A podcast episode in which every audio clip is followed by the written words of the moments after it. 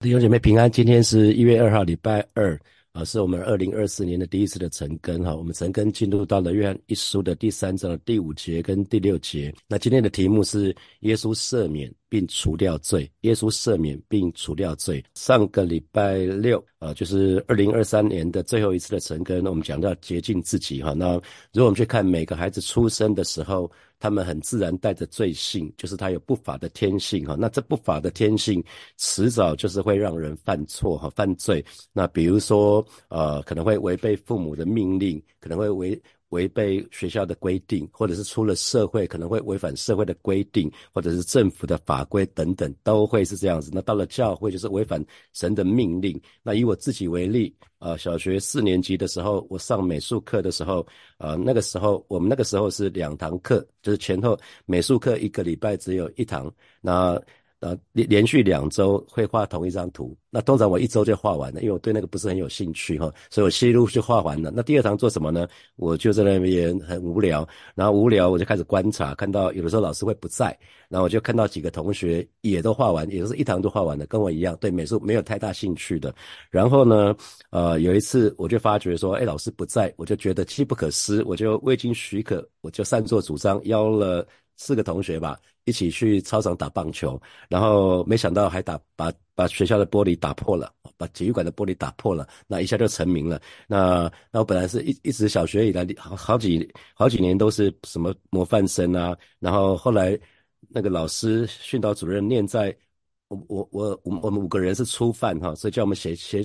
写悔过书就训诫了事，所以没有留下任何的不良的记录哈。可是这件事情却带给我很大的教训，就是不管老师在不在，我都应该要一样啊。那。出了社会应该是不管警察在不在，我们都应该一样。那到在职场应该是不管主管在不在，我们应该都要一样哈。可是不容易，不是吗？啊，我我们常会看到在单行道上，有的时候会有人逆向行驶，啊，逆向行驶很危险。那可是很多人会认为没关系，可可以节省很多的时间。何况重点是没有警察，只要不要被抓就好了哈。很多时候我们会这么想。那或者是说，像我不知道弟兄姐妹你有没有违规停车过的，比如说并排停车啊，或者停在红线啊。或者停在黄线，我自己就有哈，我自己就有。那那可是就有这种例子，就是停在停在这这种地方，然后只是。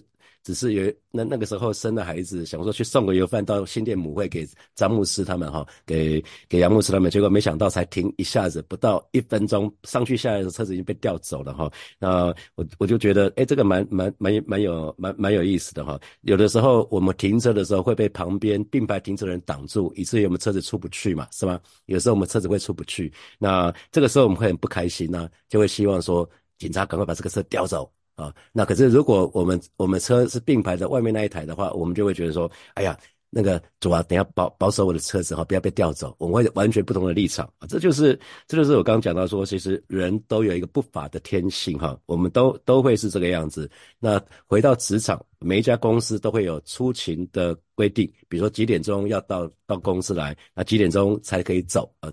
出出勤的情况都有，那这些规定其实是没得商量的。你不能迟到早退，你也不能想怎样就怎样。那如果你不接受的话，你可以选择不要在那个地方上班啊。可是如果你选择到那个地方上班的时候，你就要盖瓜承受这家公司里面所有的规定，不是吗？啊，那那同时主管也会指派任务给他的部署。那呃有有的时候就会遇到说有人说我不要，我不想啊，那个我没有做过。哦，那没有做过主管的想法，通通常都是你可以学啊，除非你不想学啊。那你你不要你不想，可是公司的每一个任务总要有人去做嘛。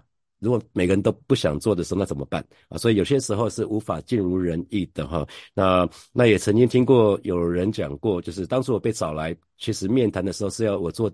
这件事情的做 A 这件事情的，所以其他什么 B、C、D 啊，全部都不关我的事哈。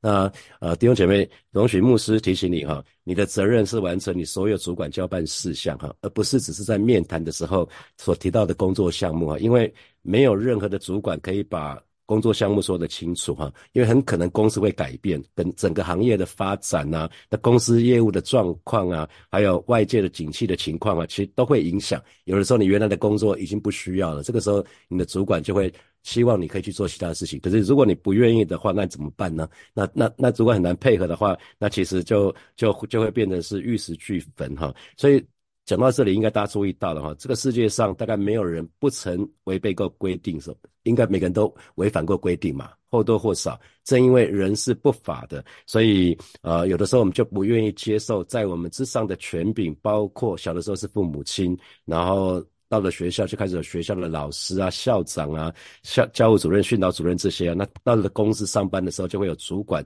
啊，这这些事情。那因为我们想要主张自己的。主主张自己的权利，主张自己的想法，我们都觉得我们想法被听见很重要哈。那我不知道到到这边有没有看到自己的影子哈？那我们要继续来看今天的经文啊，因为我刚铺陈是要讲今天的经文哈。第五节，你们知道主曾显现是要除掉世人的罪，是要要除掉人的罪，但他并没有罪哈。那个主曾显现，我们知道主曾显现很多次啊。那耶稣跟门徒在一起三年半，他大多数的时候都跟门徒在一起。那当然。他他都一直根本都在一起，那这当然也是显现。那复活之后，复活之后。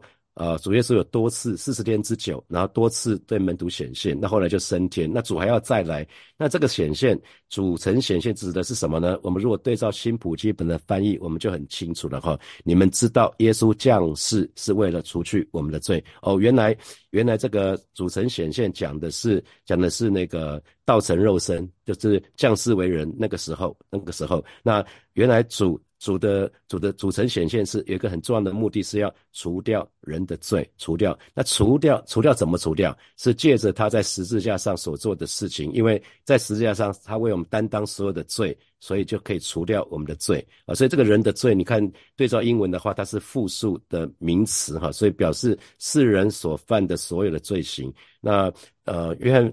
福音的第八第十八章，约翰福音的第十八章十一节，哈，第约翰福音的第十八章十一节，我父所给我的那杯，我岂可不喝呢？啊，因为耶稣在最后的时刻，他把全人类的罪都背负在他的身上。我们说这是罪恶的杯，哈，这是罪恶的杯。那为什么说罪恶的杯呢？因为马太福音的二十六章的三十九节一样讲到这个部分，哈，马太福音的二十六章三十九节，啊，主耶稣自己说的，哈，克西玛里面的祷告。倘若可行，求你叫这杯离开我；然而不要照我的意思，只要照你的意思。那讲到这里，我们会会想说，那难道耶稣贪生怕死吗？当然不是，因为主耶稣就是为这个时刻来到这个世界的啊，所以很显然不是。主耶稣一定是视死如归。那为什么主耶稣会说，倘若可行，求你叫这杯离开我？因为主耶稣所面对的，其实不只是钉十字架上的痛苦。那我们知道。今天我们知道，罗马罗马帝国时代最第一酷刑啊，最最残忍的酷刑就是钉十字架。那可是最大的痛苦其实是这件事情，就是他把全人的罪都背在他的身上。那对他而言，全人的罪就很像粪坑里面的大便一样脏。可是耶稣是荣美的君王，他却要硬生生的把这个罪恶的杯喝下去啊！甚至对他来讲，有点情何以堪。那特别是，特别是。呃，天赋是圣洁的，所以他没有办法跟罪容忍。所以三位一体的神，本来他们都是在一起，是非常融洽的。可是因为罪的缘故，在最后的时刻，主耶稣需要与神隔离啊，所以他才会说：“我的神，我的神，为什么离弃我？”所以这个是耶稣最难过的事情，是他要跟天父要要有一段时间是隔离的啊。所以当耶稣在最后的时刻，其实他才会大声呼喊：“我的神，我的神，为什么离弃我？”啊，这代表这是耶稣受难的最高峰哈。最高峰，可是因着神的爱，那个爱爱阿卡培的爱哈，是无条件的爱，他愿意为我们牺牲，他愿意为我们舍命，他大可以不必这样，可是他愿意哈，所以我们说这是牺牲的爱。那所以接下来讲到讲到说，在他并没有罪，在他就是在他的里面哈，在他的里面，在他里面并没有任。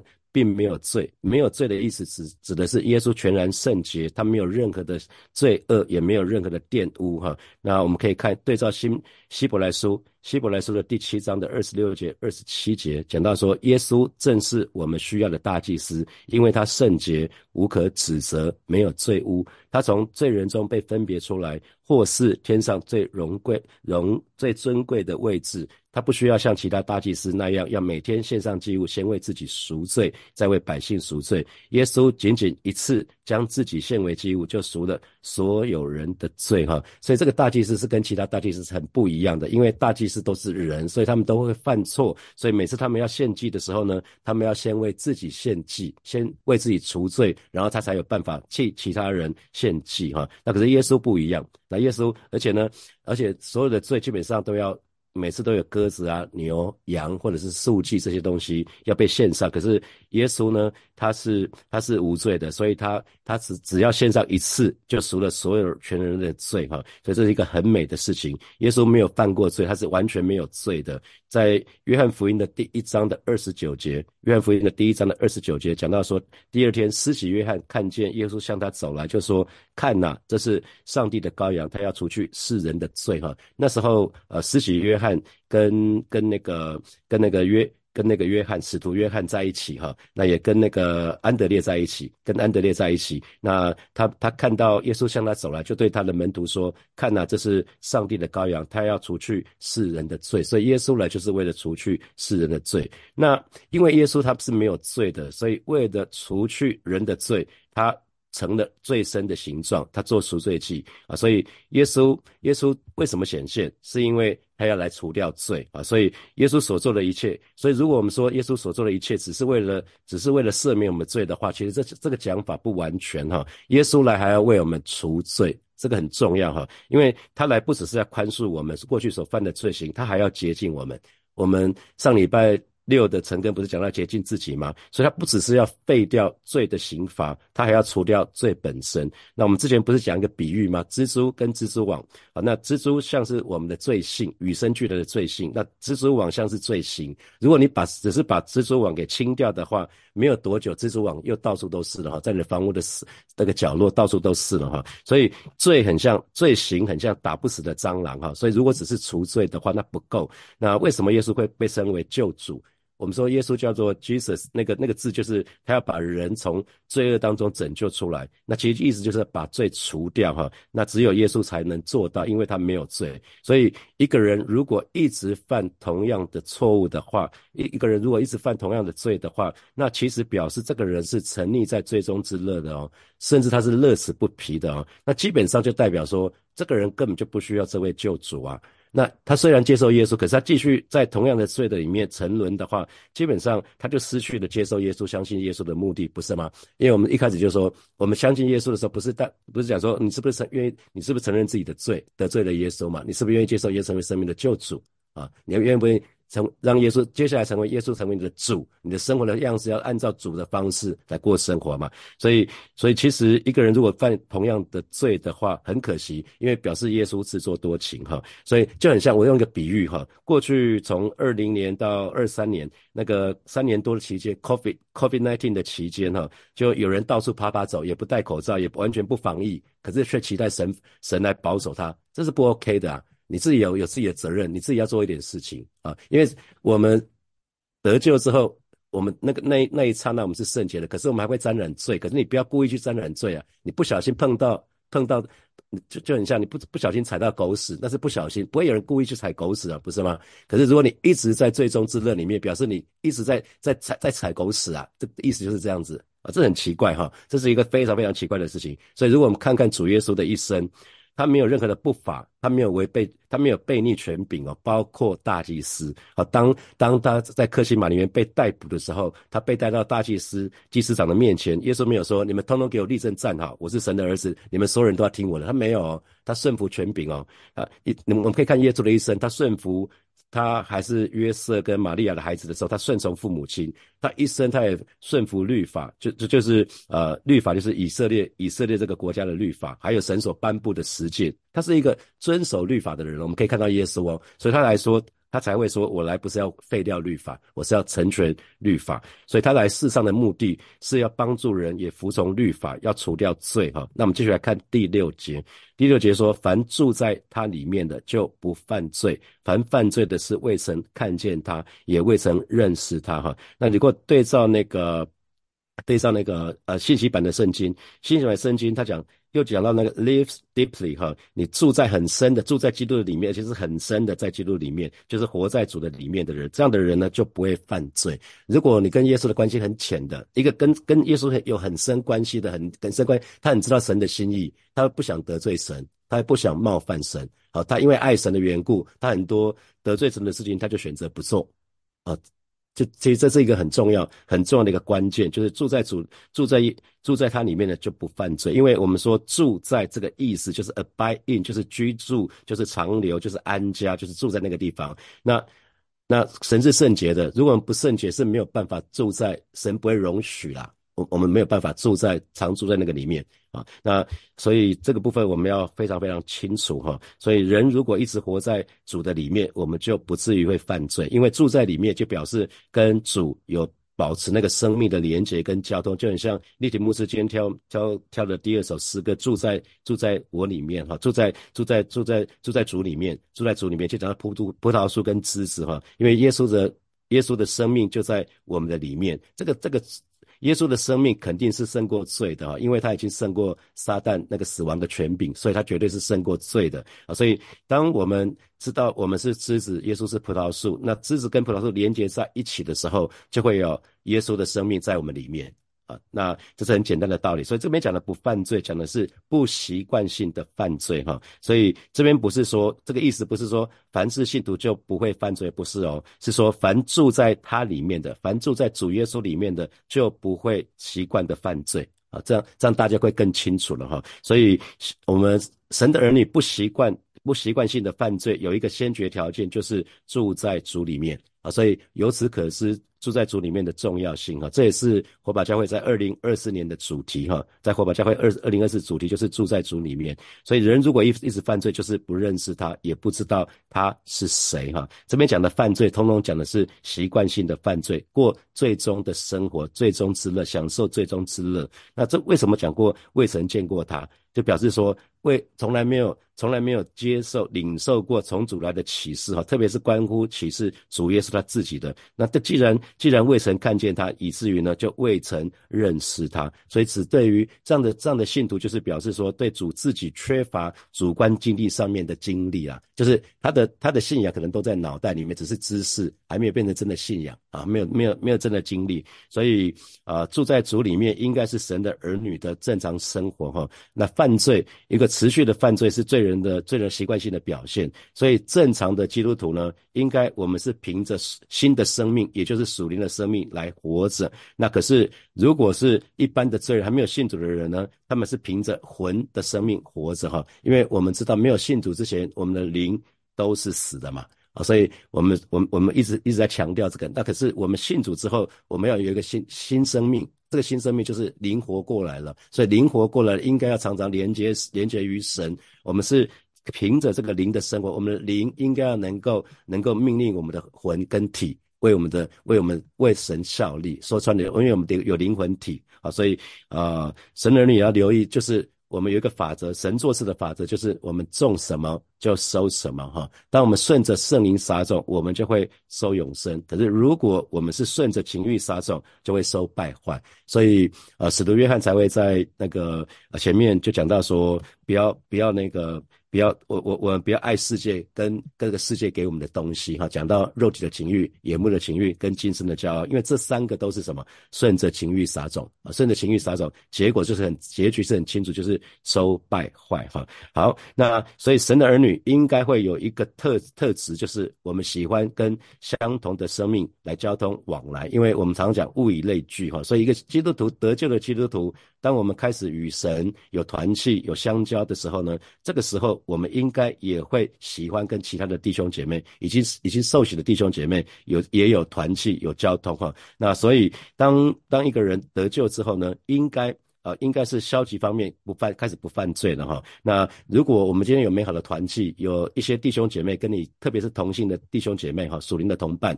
那当你心里觉得卡卡，有一些事情觉得卡卡的时候，至少你有些地方可以去。去分享你的你的那个心里面的挣扎哈，那就可以请他们为你祷告。那这个是在消极的方面哈。那积极的方面，当你有一个团契，有一个小组，有一个有一些弟兄姐妹可以跟你一起的时候，当你们每次在小组里面，你们彼此去分享所经历的神，那彼此。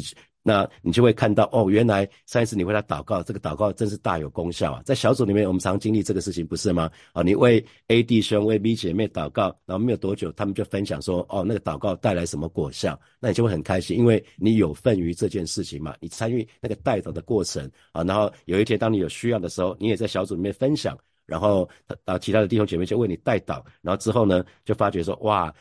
你你的因着他们的祷告，你的祷告也成就了。那所以积极的方面，我们就可以因着彼此的交流，我们就可以更多的认识神，看到哇，神可以供应我们的需要，神可以医治我们的，神可以帮助我们在沮丧低沉的当中啊，在睡不着觉的时候，神可以帮助我们，让我们可以安然入睡啊。所以呃，团契很重要哈，对神的儿女来讲，有属灵的同伴是无比的重要。那同时呢，住在主里面，住在主里面，当我们。哦，我们是枝子，那跟葡萄树紧紧的连接在一起的时候，我们就住在主里面。那住在主里面，很自然的结果就是我们属灵的生命就可以刚强啊，因为这不是靠我们自己能够做什么，而是因为耶稣的生命在我们里面。当枝子连接到葡萄树的时候，那个那个树树干，那个葡萄树的树干从树根那么养分吸收的水分养分，就会源源不绝从。根部到到那个树干，那一直供应到所有的枝子，所以最后的结果就是会多结果子哈，这是一个很美的事情。所以当我们可以持续的住在主里面的时候，我们属灵生命越刚强的时候，我们就可以更多看见主，更多的认识主哈，这是一个极美的生活，是一个生活样式哈。可是反之，如果倒过来，一个人持续过最终的生活的时候，那我们我们开始，我们就会心灵就会开始越来模模糊，我们就会成为一个。糊里糊涂的基督徒，因为看不见主，那结局就是犯罪，持续的犯罪，这是一个很可惜的事情哈。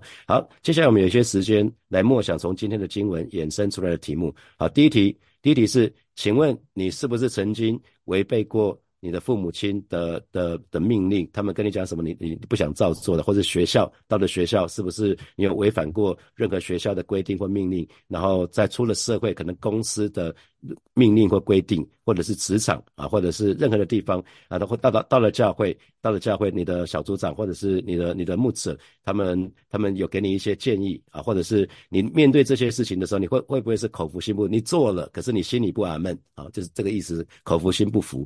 好，第二。题，主耶稣他从道成肉身啊，到这个世界，然后到背起十字架，钉十字架，到死在十字架上，好，那那他为我们付上极受的代价哈。那当你更清楚明白主耶稣所付的代价的时候，那你是不是更能够明白他的爱？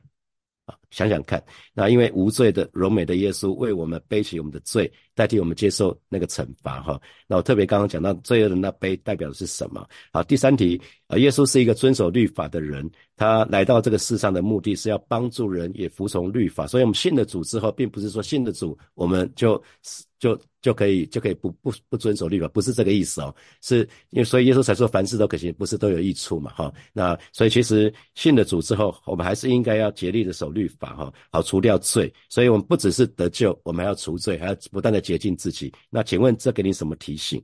好，最后一题是神的儿女。绝对不会习惯性的犯罪，那这个先决条件就是住在主里面。所以如果想想看，如果你经常犯罪的话，你可以真的想想看，你真的常常住在主里面吗？你就可以开始开始自己想了。那这给你什么提醒？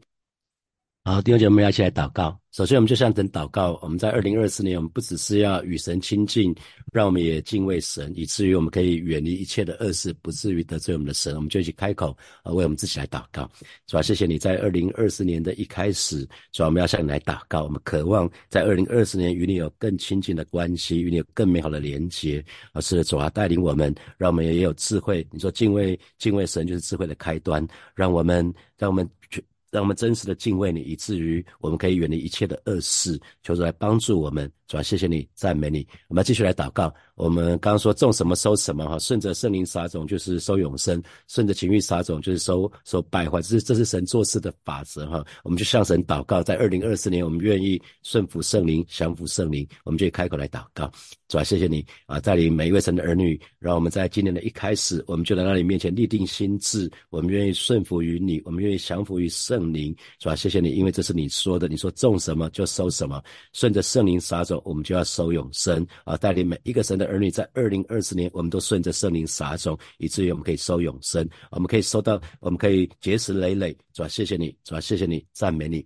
所以我们做一个祷告，今天是二零二四年第一次的成根，我们就向神祷告，我们要立定心志，在今年从岁首到年终，好的下功夫，付代价，默想神的话语，扎根在神的话语的里面，我们就去开口为我们自己来祷告，主啊，谢谢你啊！是的，今天是二零二四年第一次的成根，主啊，我们愿意来到你面前向你来祷告。告，我们要立定一个心智，就是从二零二二四年的岁首一直到年终，每一天我们都要好好的下功夫，我们愿意付上代价，开始来吃喝你的话语，来默想你的话语，让我们在读经的时候，我们是可以享受的，是享受你的话语，而让每一天成根的时候，我们是快乐的，不是被规定，乃是我们快乐欢喜的跟随你。所以每次在祷告的时候，也不是被规定要祷告，乃是因着我们爱你，我们愿意祷告。要在祷祷告的当中去经历你，你是那位又真又活的神，带领我们在祷告的当中，不是只是把我们祷告事项交给你，更是我们愿意聆听你的话语。哦，是的，主啊，谢谢你，我们愿意全心遵循的话语，与你更加的靠近，让每一位神的儿女都可以真实的住在你的里面。谢谢主，奉耶稣基督的名祷告，阿门，阿门。我们把掌声归给阿们的神，哈利路亚。好，祝福每一位弟兄姐妹。我们在二零二四年，我们就一起持续的跟着神，好让让神的爱可以更厉害吸引我们，让可以快跑跟随神。也祝福大家在这个礼拜上班的第一天，今天是第一天上班哈。但保守每一位神的儿女，我们在职场当中都有神的神的恩惠。我们就停在这边哈，祝福大家，我们明天见，拜拜。